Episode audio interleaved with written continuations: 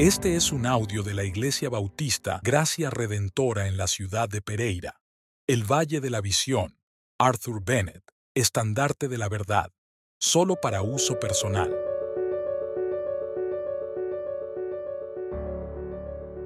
El pecador despertado.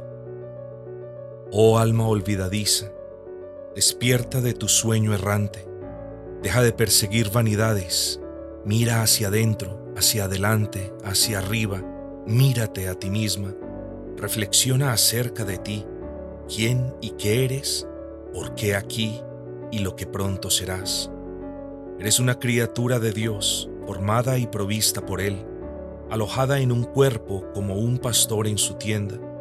¿No deseas conocer los caminos de Dios? Oh Dios, benefactor herido, abandonado y agraviado, cuando pienso en tu grandeza y tu bondad, me avergüenzo de mi insensibilidad, no me atrevo a alzar el rostro, porque he pecado neciamente. Seguiré dejándote de lado cuando cada una de tus criaturas racionales debería amarte y desviarse por complacerte? Confieso que no has ocupado todos mis pensamientos, que he pasado por alto el hecho de que tú eres el fin de mi ser, que jamás he considerado con seriedad las necesidades de mi corazón. Pero, aunque mi mente esté confundida y dividida, y mi naturaleza sea perversa, mis anhelos íntimos aún te desean. No permitas que demore el momento de acudir a ti.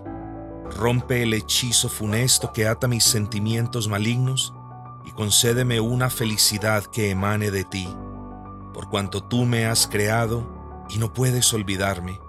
Que tu espíritu me enseñe las lecciones vitales de Cristo, puesto que yo soy tardo para aprender, y escucha tú mi clamor quebrantado, oh buen Señor.